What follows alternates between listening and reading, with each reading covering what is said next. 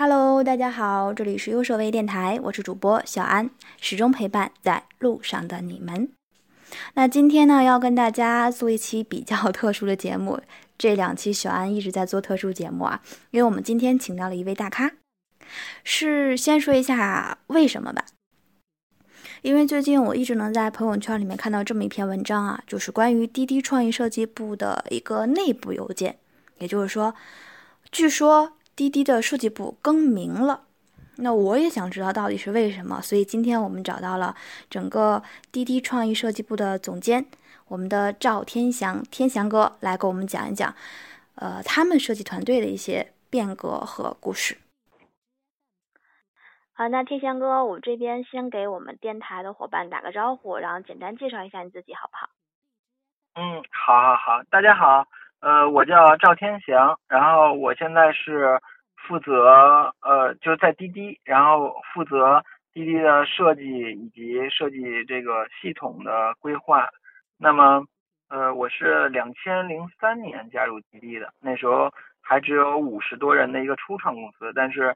随着公司的发展呢，嗯，等于我个人也得到了一些飞速的提升吧。嗯。然后在滴滴之前，呃，我在三六零，然后百度和搜狐都有过这种从业的经历。然后反正呃也呃时间也不短吧，然后也算是一个这个这个设计大叔了。大叔，因为现在我们不都喜欢称大叔吗？这是一个挺好听的称呼的，还是？啊，好的好的，多谢多谢。嗯，其实现在我们都知道滴滴是一个打车软件嘛，对吧？但是我之前也给咱们滴滴做过一次专访，其实很好奇啊，咱们这个团队有着上百名设计师，其实，嗯，我们很想知道滴滴这么看重设计。为什么？就是说，我们这个设计团队在整个滴滴的这个当中占据的是一个什么样的位置？能给我们简单说一下吗？呃，好的。呃，其实我当初到来的时候就有一个使命，呃，就是建立滴滴的这个设计的团队嘛。然后，呃，因为从这个，比如说我们都叫老大，可能就是成为嘛，现在的 CEO。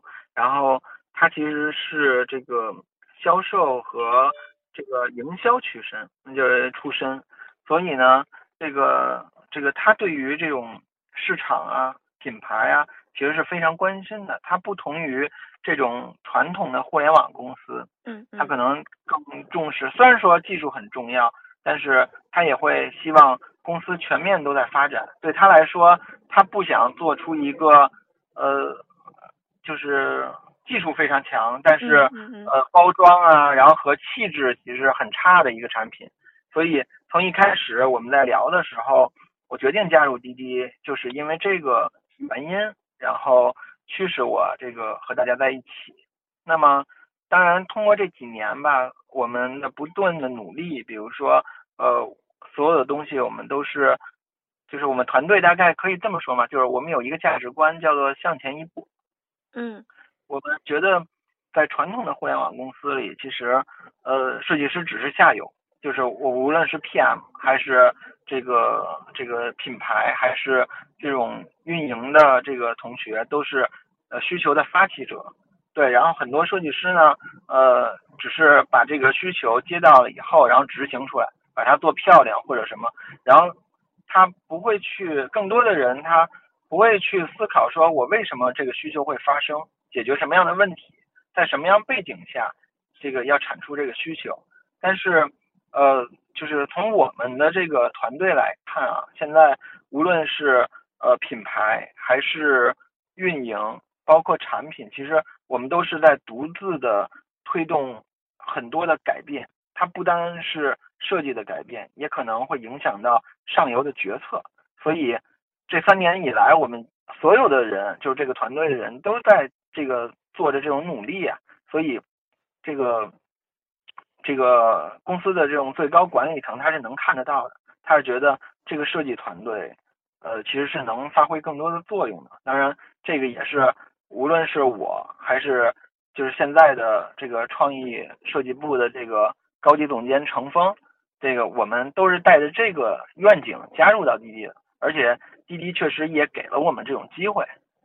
对，嗯嗯嗯，这个确实是因为年初的时候也跟咱们这边去聊过嘛，也知道我们现在就像您刚刚说的一句话，我们滴滴可能并不只是想把技术做好就 OK 了，更多的可能在视觉上，包括体验上，也想给用户一种很极端的感，就是一个很很好的感受。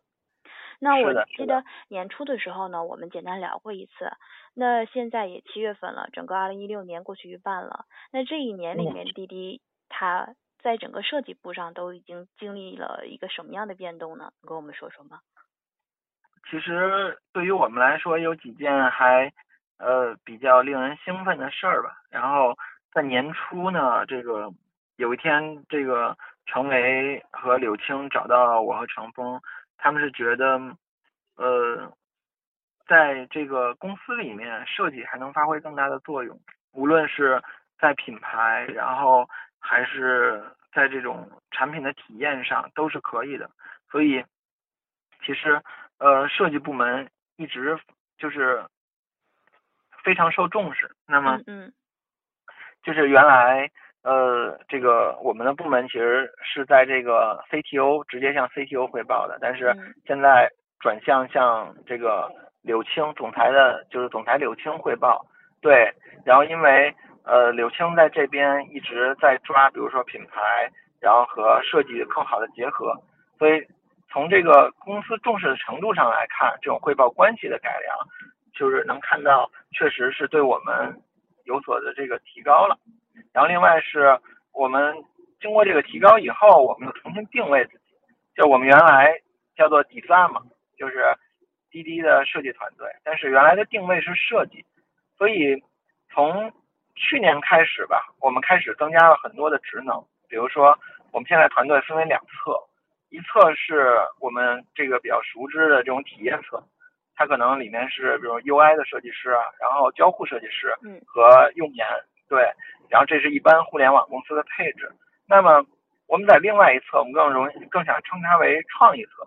创意侧可能是我们从这种奥美啊，就是创意行业，这个比如说富 A 啊，这个呃这个邀请过来的这种，比如说创意总监，这种创意策划、文案，甚至说广告的这种美术，对他们会在品牌、在创意、在这种营销上更有 sense。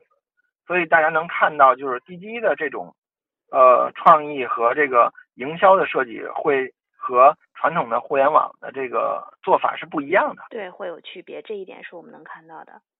对，所以我们在这个，我们就觉得，我们既然重新定位了，其实我们原来的那个名字也就只定位于设计执行，可能是不够的，所以我们就等于这个大概这个迭代了一下，所以我们叫 CDX，就是。C D 就是创意设计加用户体验，对，这个是能涵盖我们现在的在公司需要做的事情，我们的职能的范围的，对，所以我们也这个大概团队进行了一些这个调整以及正向的这种迭代，然后也把名字和定位让大家更加清晰了。哦，这就是我这两天经常在朋友圈里面看到的那篇文章，就是。滴滴创意设计内部的一个邮件是这个是这个内容对吧？哈，对，是是是。对，那也就是说，我们这次更名，包括去做一些更改，呃，是说我们是整个设计部的一种工作性质的一种增加，或者说更完善了，对吗？对对，因为呃，在原来其实我们一直在努力，就像我刚才还说的那个价值观嘛，就是向前一步，向前一步，对。对，我们在想，我们不，我我不想让这个设计团队只变成设计执行就完了。我不知道这个我的上游为什么要做这件事，我的上游做这件事是对和错，对吧？然后我们的产出到底是什么样子，到底能不能解决这个问题，其实都是呃，都是我我们所最关注的，而不是说我们只关注只属于我们的这个流程，所以。呃，其实我们一直在做努力，然后现在的结果是在公司内部，无论是产品的决策，还是这个一个营销活动或者品牌的决策，其实我们都是有所染指，甚至说我们可以主动的推动一次这种改版，比如说这个 UI 的改版，是我们在这个呃呃，这个设计部完全可以自我发起的一个需求，甚至说，比如说我们的这个 logo 的这个改版的迭代，都是我们来主动发起且主导的。所以说，在滴滴来说，呃，创意设计部的话语权还是足够强的。嗯，这一点确实，也就是说，我们现在其实是立志让设计在整个工作流程当中变得更加主动，或者说是。呃，能够参与到更多环节当中更加重要，而并不只是接受你的需求我来做去变得美化就可以了，对吧？当然，当然，其实我们还是希望说为公司创造更多的价值，为产品提供更多的思考嘛。嗯，我看我们的 logo 也是有一些变化，对吧？应该说是很大的变化。关于设计部的 logo。啊，对，其实。设计部的 logo 基本上还是 CDX 的简写嘛。我们希望说，呃呃，我们都是一个怎么说？就是我们用最简单的线条来做最简单的事儿，最简单的目标，然后最简单的人，然后这个就是我们希望的这个达成的目标，而不是那么复杂。因为我我个人认为，好了，对吧？对对对，其实。没有那么复杂的，只不过大家只要是有最简单的目标，比如我们要做好，我们就要向前一步，我们要把这些这个这个设计的价值发挥到更大，所以就是这就是我们的目标了，所以也是有一些我们的愿景融合到里面了。嗯嗯，那这方面我们是了解了。那其实现在呢，我们都知道滴滴是一个和传统互联网有。有区别的一种互联网公司，对吧？所以应该在设计这一块也是比较有话语权的。因为最近这几年，不管什么行业，其实人都是开始变得浮躁，尤其是我们现在目前所处的这个设计这一行业。那您作为做设计摸爬滚打这么多年，其实很多很多类设计您都有接触过。那针对现在这一个现象，能您是怎么看的呢？或者给我们一些什么建议呢？就是比较比较浮躁的人。呃，我觉得是这样。我个人认为，嗯，其实我我也经常跟朋友呢在聊这些事儿，就是，呃，到底为什么来滴滴，或者说到底为什么要换工作？就是一般大家都会在换工作的时候跟我聊说，哎，我我我想换一份工作，因为什么什么什么，或者因为我觉得其实浮躁的原因是。这个行业流动性太大，然后整体的这个互联网的这个泡沫会让大大家觉得，哦，我可能是要出去创业，我可能是要拿到一笔投资，然后可能前两年的热钱那么多，但是市场现在其实还是在这个回归到这个这个平淡嘛，回归到正常。那么我个人认为就是说，这种浮躁是。需要要想清楚的，如果要解决这种浮躁啊，就是说我到底为什么来这儿，我的目标是什么，我期望变成一个什么样的人，呃，我如何提升，这些东西是要大家想清楚。所以我最多的回答的几个字就是想清楚。只要你想清楚，我认为就不浮躁，因为人总需要目标的。那如果你知道了你要什么，你知道你这份工作，这个到这儿你要对你来说能有什么提升，你为什么来，你到达什么点。就会走。那么，我个人认为，至少说，他的所有的决策就是有思考。嗯，就是踏踏实实的去做，包括去想，并且要对自己的现状有一定的认知，是这样吧？对，因为互联网这个行业其实发展非常快。一个公司，比如说一，其实只有四年，然后发展成现在的这种情况。对，然后呃，我也有很多的同事，然后大家就是其实都有很资深的背景啊。然后大家都会说，哎，那是不是呃，我积累了一些，我也要去创业？但我个人认为，其实有的人适合创业，有的人不适合创业，甚至说他还没有准备好。对对对，那对对对，他会受到别人的影响。所以我个人觉得，这种就是还是要独立思考吧。就是说，你觉得你自己最适合干什么事情？因为在大的公司，其实也有很多的机会，它的平台也非常大，所以其实也能一样的做出来，对吧？也说，呃，怎么说呢？就是他也一样可能会变成这种非常杰出的一个设计师，对他不一定要去创业。但我个人觉得，可能不同的人走不同的路，然后呃，只要找清楚自己的那条路，我觉得就不是浮躁，最怕的就是盲从。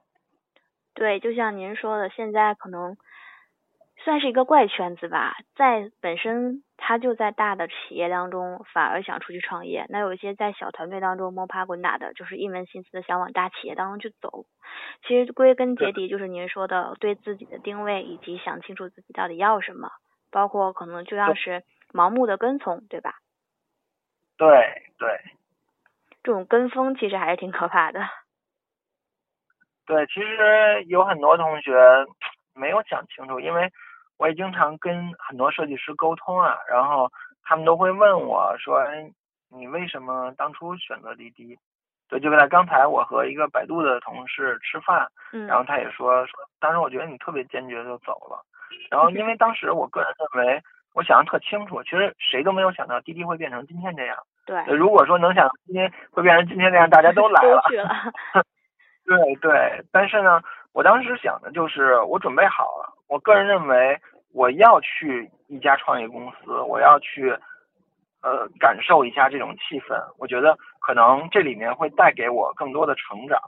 对，那我也到底的得失，其实我也没有说，呃，哎，我到一家创业公司，它可能就会变成百度，变成阿里。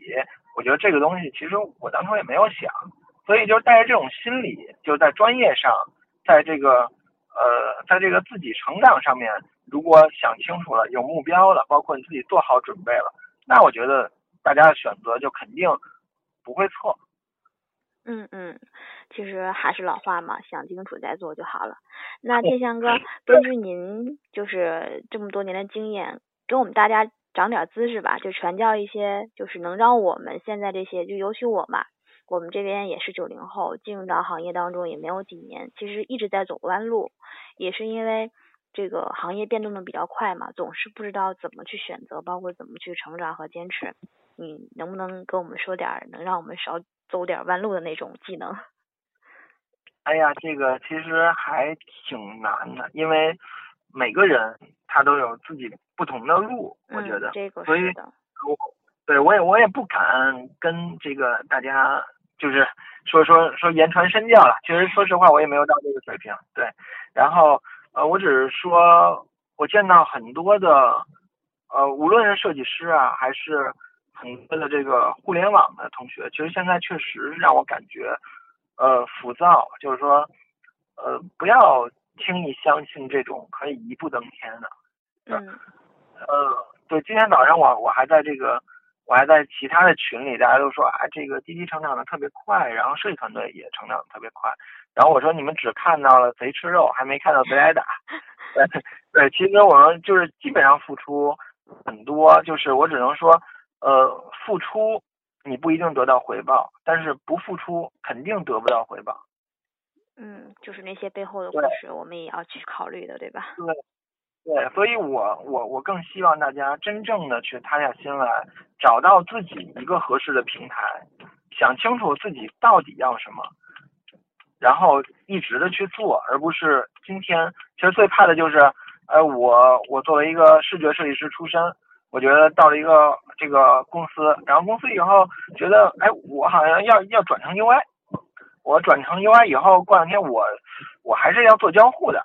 但是其实你转了三个角色，其实你每一个都没有做资深，因为在我看来，有很多很多他只专注自己一项工作的人非常非常资深。就像我们团队有很多这种这种就是怎么说呢，就是非常非常给力、非常非常资深的人，他可能就会去钻他自己的这一项，他从来没有这个偏移过。对，偏移过这种视线，就像这种匠心的感觉似的。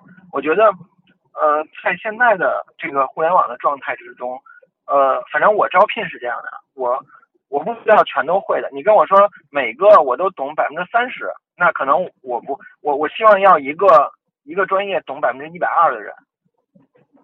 就是对，所以尽量的是想让他钻的更深一点，更有专业性的。当然，当然，当然，我觉得一定要深挖，千万不要这种三心二意。因为我看到有的这个呃比较年轻的设计师，他会觉得可能我做 UI，我的收入或者说我的这个升升职的机会，或者我以后的职业生涯会更好走。但是其实我觉得大家真别就是特别的思考这个问题，因为我见过，比如说大家都觉得互联网公司，呃，不重视运营，对吧？然后视觉设计师，你看我就做做专题，我好无聊，我还是要转 UI 的。但我见过很多很多非常优秀的这种这种这种视觉设计师在互联网的行业，比如说你看腾讯做的这些很多的优秀的作品，都是他们都可能会变成，比如说高级经理、设计总监，然后带团队，他们的职业生涯和路线也依然非常的棒。所以我觉得还是还是要坚持到底吧，千万是不要三心二意。嗯，对，这一点，因为我们电台有很多小伙伴嘛，就觉得每一天可能觉得。从最基础的工具来说，PS 要学，AI 要学，又觉得最基础的不够，还要学点动效，然后还要学点剪辑，就越学越乱，还要学手绘，可能就觉得在面试的时候我多会一点就能多加分一点，但是跟您的沟通之后发现，可能事实并不是这样的，对吧？呃，我个人认为，反正我我不太我不太倾向于这个这个，就是大家都会一点儿。要不然你就一个弄资深了，因为比如说，呃，就拿我举个例子吧。然后我们团队有一个同学，他可能大学其实就是很很普通的这种大专，嗯，然后 也也没有多么出彩，比如说清华北大呀之类的，呃，但是他就一直在非常钻研他的这种，比如说他现在是负责视觉。对，然后他就在钻研这种，比如说 Photoshop 怎么做出更炫的画面，怎么样？这样就是他现在就是我们这边的顶梁柱。基本上我们这个到其他的地方，比如说我们找到一个呃这个外脑的公司，然后去搞，我们大家觉得搞不定，然后这个 CEO 大家都很痛苦的时候，把它搞出来，然后快速的就能搞定。对，就是。他每天都在钻研，每天都在看。休息的时候，他也会看看这个作品，然后碰到不会做的，自己临摹一个，或者这个看一下自己的这种这这种这个手法是不是还能再精湛一点。所以，他一直是非常专注和聚焦的。然后看到他，其实他对于比如说沟通啊什么的，大家多多少少都不是全面的。对他可能并没有那么就是能表述这个善于沟通，但是。这些东西，就是他有这一个技能，在我看来已经够了。嗯，了解了。对。那这些的话，也希望我们电台的小伙伴们能够真的听进去，包括去用得上。那您这边的话呢，又就是反正我们这边时间也差不多了，我们这期节目的时间也不会特别的长。那最后有没有什么能送给我们电台的小伙伴一点话呢？一点什么小祝福之类的？对我，我觉得其实这个电台，然后特别的好，然后呃，我们也一直在，我也一直在关注，比如说优势啊，然后这些设计的文章，我觉得每次都特别好。然后我觉得真是给设计师们创造了一个可以交流，然后可以这种互动以及学习的平台。所以我希望说，大家这个在自己的设计生涯里面，这个越来越好。然后找到越来越这个优质的工作，然后接到越大越越来越大的 offer 吧，然后让大家越来越顺利。对，然后也希望这个呃优社继续帮助大家来这个提升自己，然后开阔眼界。谢谢大家。好的，那你说的正好都是我们想要的，那就谢谢天翔哥了，好吧？好啦，那我们这一期的特别节目到这里就要结束了。也希望大家呢能够真正的学到，包括分享到一些真的内容吧。因为我们做的一些特殊节目呢，还是说希望小伙伴们能够吸纳各个层次、各个不同设计行业的人的一些建议吧。希望能够帮助到你哦。那我们就先到这里，优设微电台始终陪伴在路上的你们，我们下期再见。